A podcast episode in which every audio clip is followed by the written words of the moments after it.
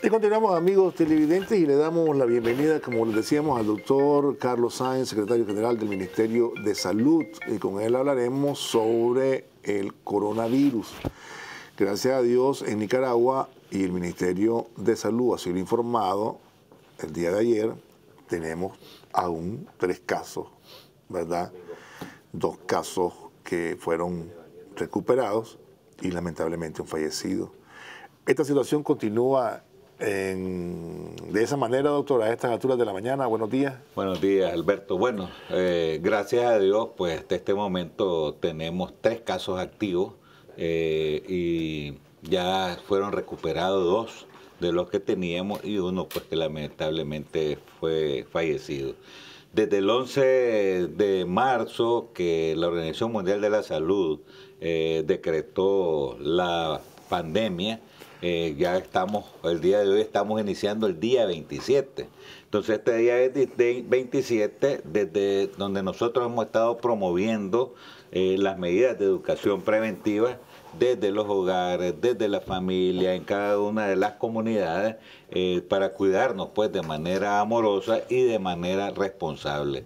Esto ha permitido de que con todos los accionar integrados de las instituciones del Estado, del Ministerio de Salud, con su red de, eh, este, en la parte de las unidades de salud y desde la vigilancia de los puntos de entrada y también la vigilancia comunitaria ha ayudado a que nosotros estemos buscando tempranamente los casos sospechosos y asimismo la, el diagnóstico temprano para poder abordar si tuviéramos cualquier caso confirmado como lo hemos hecho hasta este momento.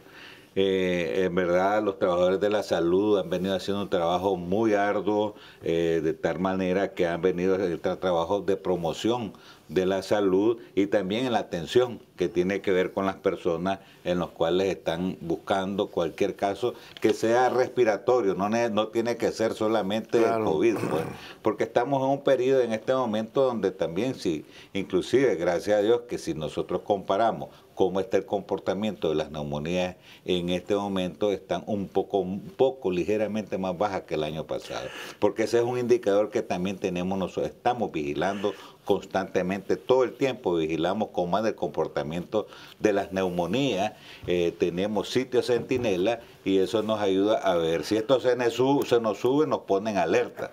Entonces, eh, al ponernos en la alerta, también nosotros estamos actuando eh, en, relación a estos tipos de casos que podamos Doctor, a propósito de la neumonía, porque ayer escuché a una señora idiota que no es nicaragüense hablando sobre como si fuese un gran hallazgo que en Nicaragua tenemos casos de neumonía. Anualmente aquí hay, gente que muere por neumonía y anualmente hay una estadística también que habla de los casos de neumonía que tenemos.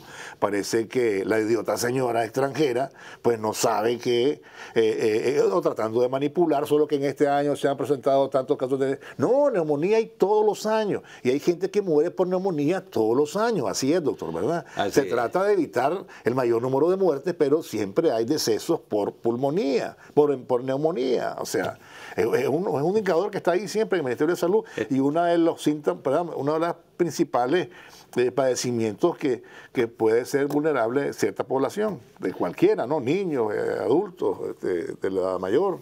Así es, ahí eh, en, el, en la parte del periodo estacional tenemos picos de neumonía en determinados periodos del año en Nicaragua ha tenido su comportamiento cuando se nos incrementa generalmente en octubre, noviembre, eh, y luego ya en diciembre ya viene bajando y en enero baja un poco más. Eh, y en ese, en ese periodo es donde tenemos el mayor número de incremento afectando principalmente a las edades extremas, a los niños, como también a los adultos mayores, las personas que tienen, padecen de enfermedades crónicas.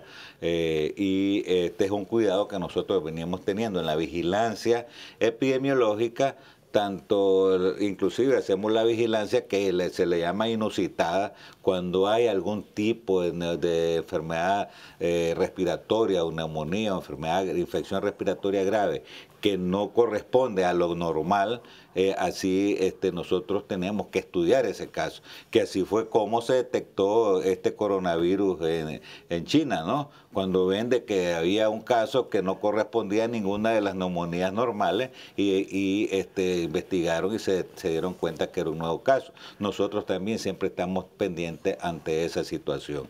Ahora, fallecidos hemos tenido siempre, gracias a Dios, por neumonía también este año han sido menores que los años anteriores. Aquí en Nicaragua ha contribuido mucho porque hemos venido aplicando la vacuna, tanto de influenza, que protege contra tres tipos de influenza, la influenza B, la H1N1 y la H3N2, pero también ponemos la del neumococo porque podemos tener neumonía a, este, a causa de alguna bacteria. Entonces el neumococo también es otra vacuna que hemos venido aplicando grandemente. El año pasado prácticamente aplicamos alrededor de un millón de vacunas de influenza y en neumococo nosotros todos los años en la jornada de vacunación estamos aplicando vacunas de neumococo a los adultos mayores y a las personas que padecen enfermedades crónicas.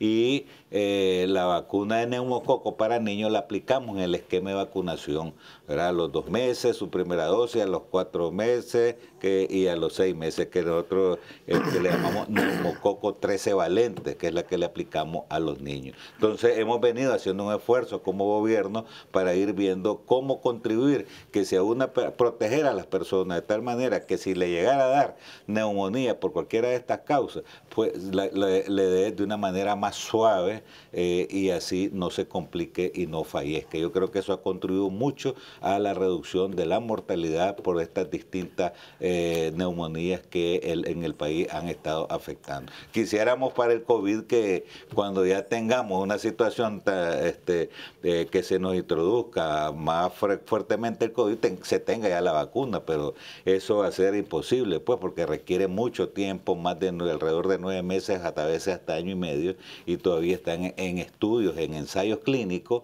para poder certificar esta vacuna. Ahora, doctor, ese es el reto que tiene la humanidad, ¿no? Encontrar esa vacuna. Mientras tanto, hay posibilidades también de encontrar un tratamiento que sea más eficaz. Bueno, hay muchos estudios que se está trabajando eh, en, hacer también ensayos clínicos que están haciendo para ver eh, distintos tratamientos, pero hay unos con los que este, se han visto resultados muy prometedores, que es lo que nosotros estamos aplicando, que se aplicaron en China, se ha estado aplicando en España, en Italia, todos estos países, eh, y eso lo tenemos en nuestro esquema de tratamiento, incluyendo el interferón 2 beta este, y así mismo otros tipos de medicamentos, la cloroquina, este, citromicina, este, antivirales, eh, retrovirales que hemos usado con VIH, también son esquemas que nosotros tenemos y que están en otros países. Hay una serie de estudios que están hablando de otros tipos de medicamentos, pero la verdad es este, que eh, todavía están apenas en estudios iniciales, entonces no, no puedes aplicarlo así jugarte que se te convierte el tratamiento peor que la misma enfermedad. Entonces uno tiene que tener mucho cuidado en saber eh, usar los esquemas de tratamiento y sobre todo aquellos que han, han sido efectivos en otros lugares. Ahora, las medidas que se han venido tomando, doctor, han resultado hasta ahora, a jugar por los resultados, pues uh, valga redundar, uh, correctas. Es decir, eh, el otro día el presidente de la Asamblea Nacional informaba que 10.000 nicaragüenses que han retornado al país eh, tienen seguimiento de parte de las autoridades sanitarias. Eso lo uno con lo que decía el viceministro de la Gobernación, el compañero Luis Caña, a propósito de tener la frontera a disposición de los nicaragüenses que quieran regresar a su patria. Pues, ¿cómo les vas a cerrar la frontera a los que vengan de afuera buscando su patria? Y por otro lado, también el hecho de tener mayor control, aunque siempre hay puntos ciegos donde el ejército también actúa. En ese sentido, doctor todas esas medidas que se han venido tomando, a propósito del lavado de manos, las recomendaciones y los controles eh, migratorios, ha permitido también que la situación esté como en este momento se está comportando, ¿no?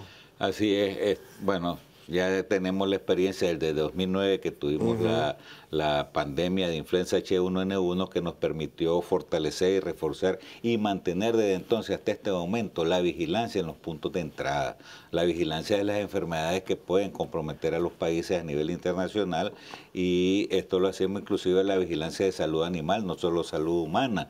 Eh, y eso nos ha permitido estar detectando tempranamente determinados casos, pero además de eso no solo... Eh, de esta vigilancia que la hacemos articulada con gobernación, la hacemos articulada con el IPSA, la hacemos con todas las instituciones que trabajan en los puntos de entrada, inclusive pues con también el mismo ejército que está los guardafronteras, ¿no? Pero también se hace a través de la, de la misma familia, ¿verdad?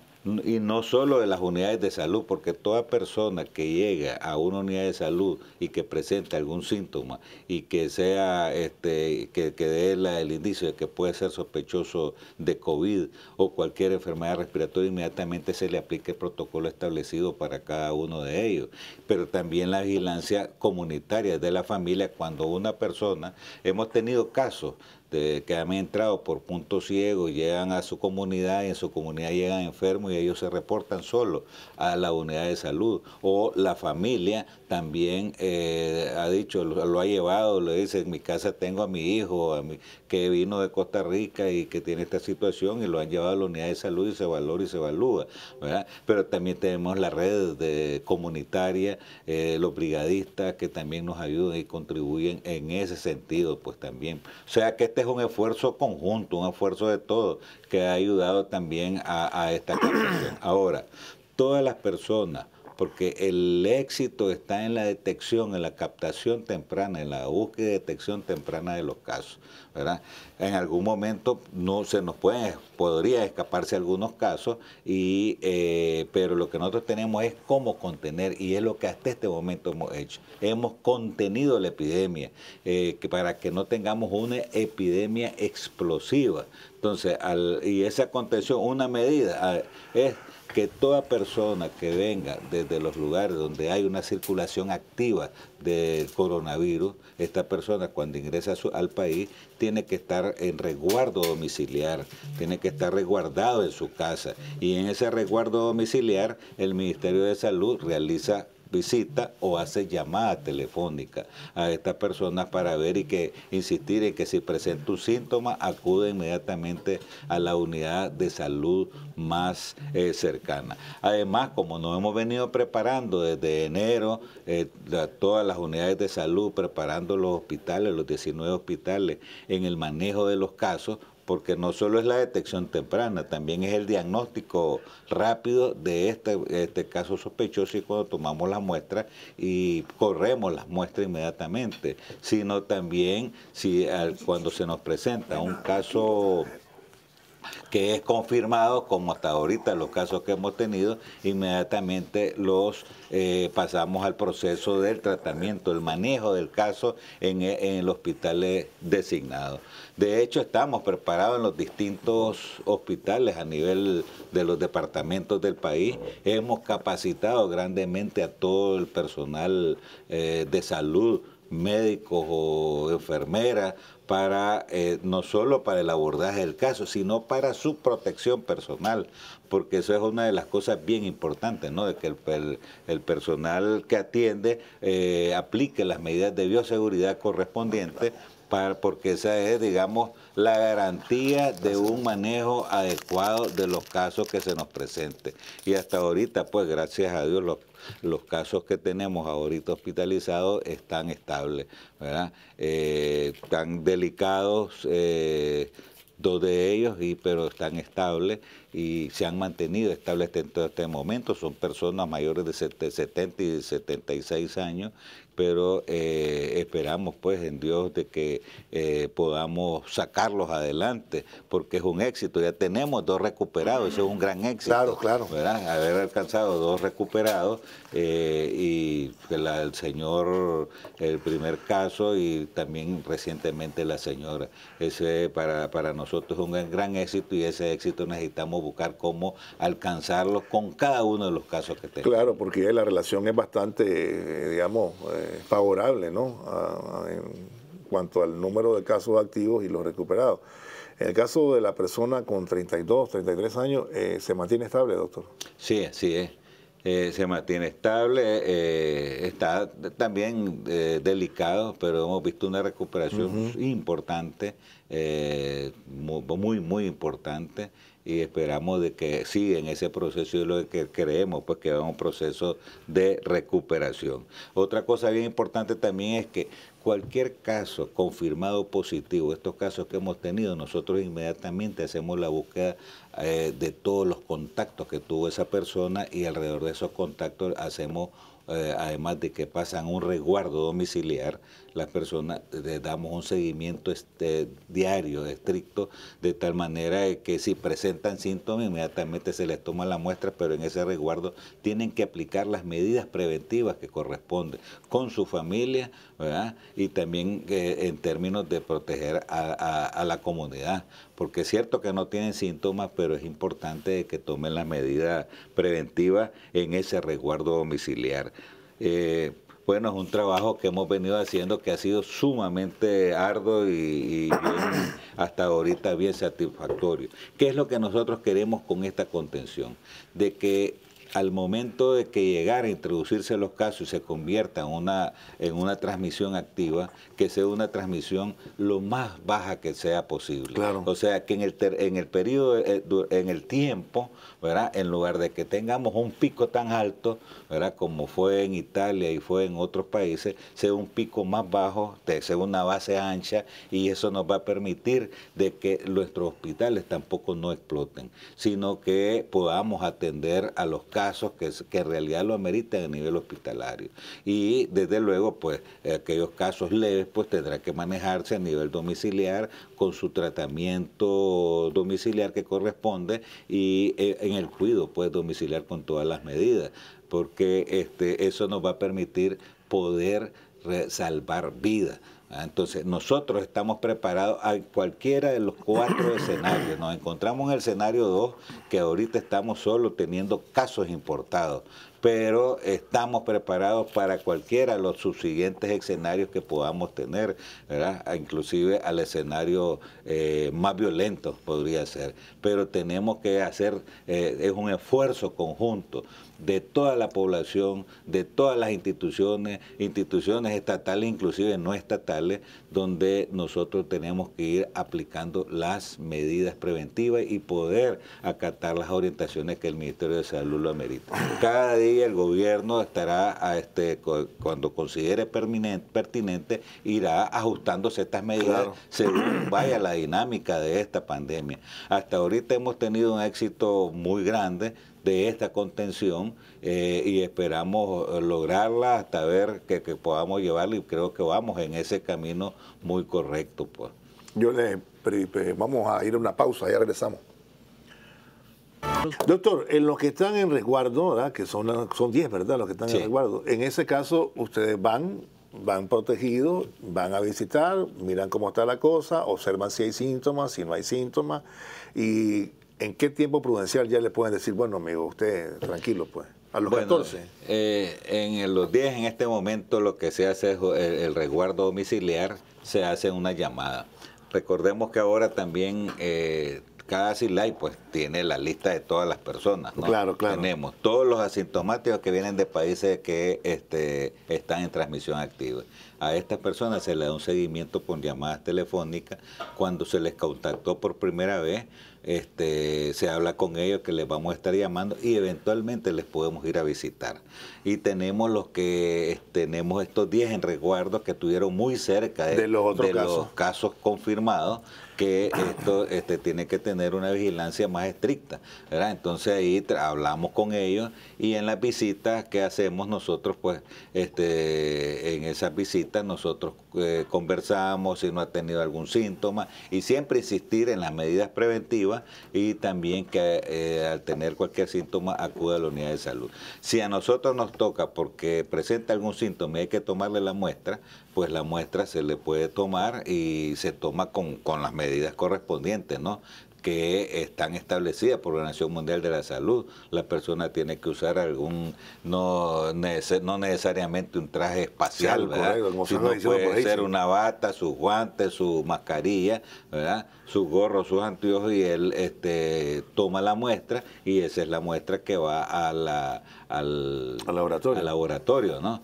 Entonces no necesariamente ahora que andemos nosotros en, trajes espaciales eso no es posible. Pues. Nosotros lo que hacemos es estos equipos de protección personal son equipos que están exclusivamente para el personal de salud que está atendiendo los casos confirmados. Y también este, los equipos de protección personal para las personas que están procesando las muestras. Inclusive una persona en cada proceso puede usar varias veces eh, varias mascarillas porque se tiene que quitar una eh, cada tiempo y tiene que volver a usar otra. Entonces usamos varias mascarillas N95 en este caso, usamos esas que son especiales, pues, ¿verdad? igual el que está atendiendo directamente al paciente y se va a hacer un procedimiento especial con mucha más razón.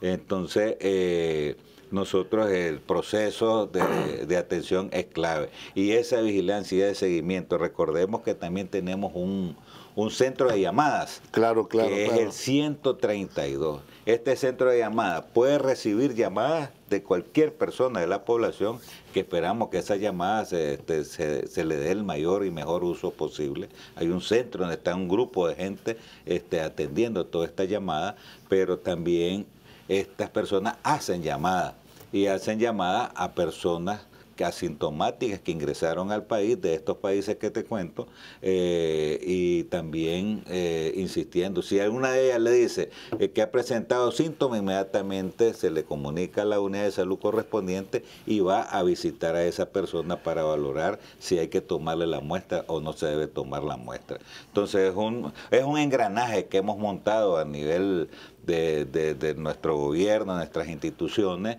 eh, y también articulado con la red comunitaria y con la población en sí, pues porque el engranaje viene de la responsabilidad, el nivel de conciencia que cada ciudadano eh, en este país tiene que tomar, ¿no? Con mucha responsabilidad. Si yo, si yo en mi casa tengo síntomas de gripe, no necesariamente pues, que sea de COVID, inmediatamente yo debo ante la gripe, sea por HN1, H1N1, sea por cualquier influenza, inmediatamente yo tengo que este, eh, auto, autorresguardarme en el cuarto este, y tomar las medidas de precaución y toda la familia las medidas de precaución. Tendré que usar mis cubiertos solo, los cubiertos que solo yo debo de usar.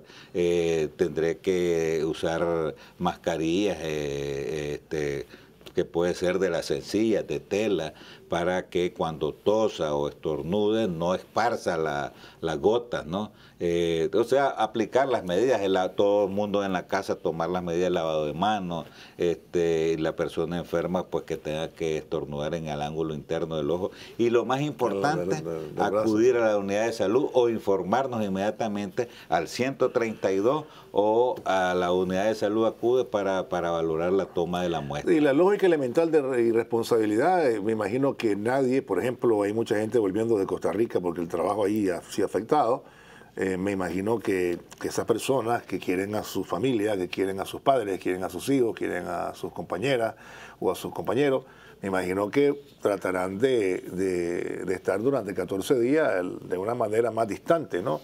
Actuando de forma responsable. He conocido de casos que, que la gente que viene a Estados Unidos también se, se, se, aísla ¿no? un poco de la familia, no que se aísle completamente, pero toma sus precauciones de los dos metros, eh, no anda tocando mucho. Es decir, hay también una responsabilidad individual de cada una de estas personas, porque no creo ni imagino que alguien quiera venir aquí, eh, eh, digamos que de un país que tiene el virus activo, ¿ah? a poner en riesgo a sus familiares. Pues, aunque no tenga ningún padecimiento, él debe tomar la precaución de unos 14 días al menos, doctor. Eh, eh, tiene que tener eh, tres semanas inclusive. Tres semanas inclusive. Sí, tres semanas, porque en realidad nosotros iniciamos y la, recomendación de la Organización Mundial de la Salud son 14 días. pero se ha visto en varios países donde... Que continúa siendo eh, positivo, ¿no? Continúa siendo positivo después de 14 días. Puede ser que sea positivo porque aunque el virus esté muerto, pero eh, en la prueba se detectan los anticuerpos y, este indica que hay positividad. Claro. Y puede ser que no transmita, pero en lugar de correr ese riesgo, mejor es mejor un poco de más que de menos, pues. Entonces eh, es mejor extenderlo una semanita más y eso nos ayuda. Entonces con las personas que hemos hablado, con, que han cumplido sus 14 días y le decimos una semanita más, ellas lo han asumido con una responsabilidad tremenda, ¿verdad? sobre todo cuando hablamos de los contactos cercanos, ¿no? Aunque no hayan tenido síntomas, le decimos aguardémonos una semanita más y ellos dicen, si me, si me he aguantado dos semanas, me puedo aguantar una semana más. La gente ha venido manejando su situación en su casa, ¿no? Este, para no aburrirse, porque este, no quiere decir que estar encamado ahí en una cama prostrado, ¿no? Eh, puede hacer su ejercicio ahí en, eh, en, el cuarto. Si va a salir, tiene que tomar, a salir a, alguna parte de la casa, tener que, usar su mascarilla, eh, este, las medidas preventivas, lavarse la mano constantemente. En la casa, la limpieza de la superficie, de los pomos de las puertas, al menos una vez al día. Esto de la limpieza es sencillo, pues, porque solamente vos agarrás el cloro, que venden al 1% en las pulperías y ese cloro a un litro de agua le vertís 100 cc de este cloro. Ustedes los venden en bolsita de, los venden de de medio de, de, de 500 cc, de medio litro, 250, creo que hasta de 100. Entonces voy a agarrar 100 cc en un litro de agua. Entonces te queda 100 cc en un litro de agua. En un litro cloro al 1%. De cloro al 1%.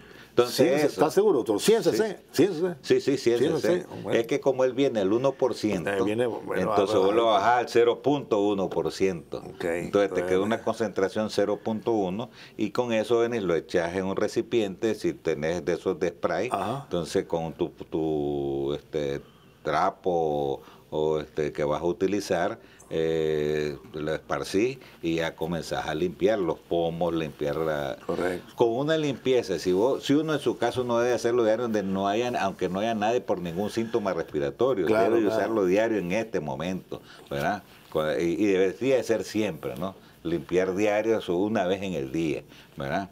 Si este, alguien vino y que está enfermo y tuvo que ir al baño, entonces después que sale del baño se lava las manos, hay que ir a limpiar este, la parte correspondiente donde pudo, donde pudo haber tocado esa, esa persona. Estamos hablando, eh, nosotros normalmente estas enfermedades respiratorias este, no hacemos eso. Pues tenemos que, aprender, hacerlo, a hacerlo, aprender a hacerlo, porque nosotros... Y quedarnos con esa costumbre. Llega, uno a la, a, la, oficina que está con gripe, entonces después de los tres días el otro día está con gripe allá, el otro está con gripe, entonces hay que evitar eso, ¿no? Entonces, máxime ahora que estamos luchando contra esta pandemia, ¿verdad? Contra esta pandemia, este, estas medidas preventivas tenemos que ver cómo extremarla.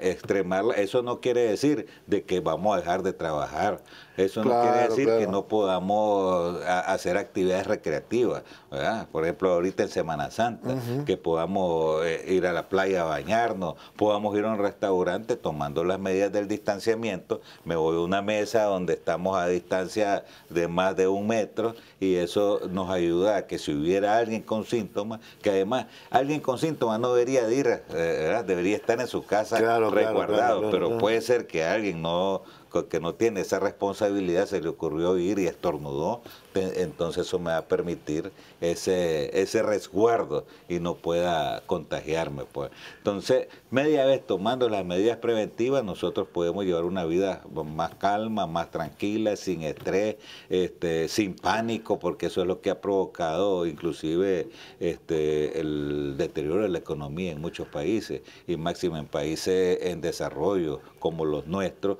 no nos podemos también dar el lujo de que las medidas sean peor que la enfermedad y entonces tengamos un montón de gente que más bien este, van a tener dificultades hasta para alimentarse. Cuando aquí tenemos en nuestros países más del 60-70% personas que viven el día al día.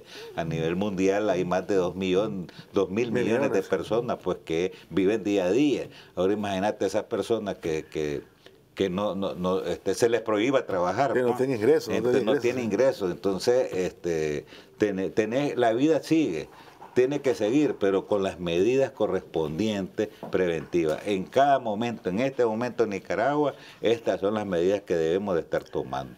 Habrá algún momento que tendremos que tal vez hacer algunos ajustes y eso tenemos que irlo viendo conforme eh, vaya la dinámica de toda esta situación. Entonces, este, no podemos hacer extremistas, tenemos que llevar una medida que, que sea armoniosa, articulada y evitar el temor, evitar el pánico, porque son una de las cuestiones que este, alguna gente este, promueven y al promover ese pánico genera desesperación, te baja estrés, eh, te genera estrés, te baja la defensa eh, y, te, tomas medidas desesperadas desesperadas que este, puedes perjudicar a la misma población en sí. Doctor, hablemos un poco de esas pruebas rápidas y la estafa que hay en el mundo también con algunos remedios. Y digo esto porque ya se han presentado casos en España, en diversos países que han reportado que hay gente moviéndose tratando de negociar eh, eh, productos o medicinas que, que no están certificadas, doctor. Bueno, hay un dicho que dicen unos a la bulla y otros a, la, cabulla, Entonces son dichos sabios, ¿no? De nuestros ancestros. Eh, entonces, la verdad es que cuando vos vas a, poner en el mercado un producto, ya sea medicamento, ya sean reactivos, sea cualquier producto que vas a poner para uso, eh, para ser utilizado en las personas, estos productos o medicamentos tienen que pasar una serie de procesos. Estos procesos vienen inicialmente, se hacen a nivel de laboratorio, ¿verdad?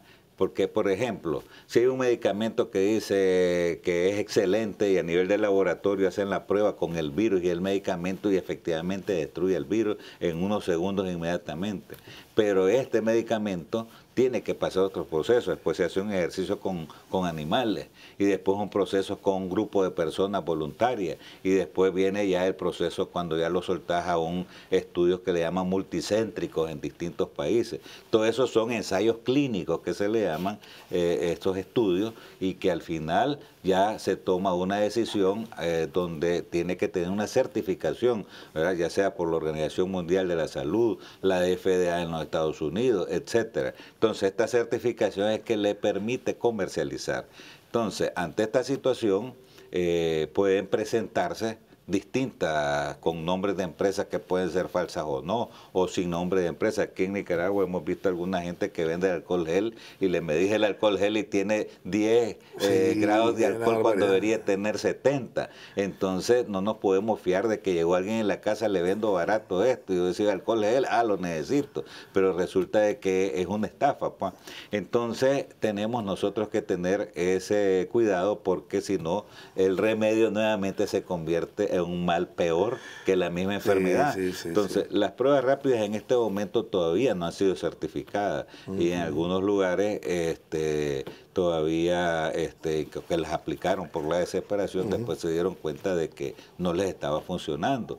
Entonces, porque no cumplieron con todo ese proceso de rigor. O sea, o, está en ese proceso de rigor cumpliéndolo, pero mientras se da, ya están ofreciendo, están comercializándolo porque están aprovechando el momento en que nos encontramos y que la gente está desesperada y la desesperación por resolver eh, toma una, eh, la decisión probablemente que en ese momento no es adecuada. Entonces, por eso nosotros tenemos ese cuidado de que los medicamentos eh, reactivos y todo eso, pues tienen que ser algo que esté avalado, aprobado por la Organización Mundial de la Salud y este, podamos nosotros eh, en realidad evitar el daño mayor a las personas. Ahora, las otras enfermedades no se detienen, doctor, ¿no? Y las otras epidemias tampoco, pues los otros padecimientos tampoco, los otros virus ahí van circulando y una serie, como usted lo ha mencionado. Y la gente se puede acercar con toda seguridad a los centros de salud y a los hospitales, doctor, ¿no? Así es. Recordemos que este, hemos, eh, todo nuestro personal está capacitado tanto en, términos del COVID como también para todas las enfermedades. Contamos con un modelo de salud familiar y comunitario, el cual es participativo, es inclusivo, eh, es un modelo donde contamos también con ese brazo extensivo de la red comunitaria, que todo eso nos ayuda a anticiparnos, a prever y a prevenir porque eso es lo que nos va a ayudar a, tener una mejor salud.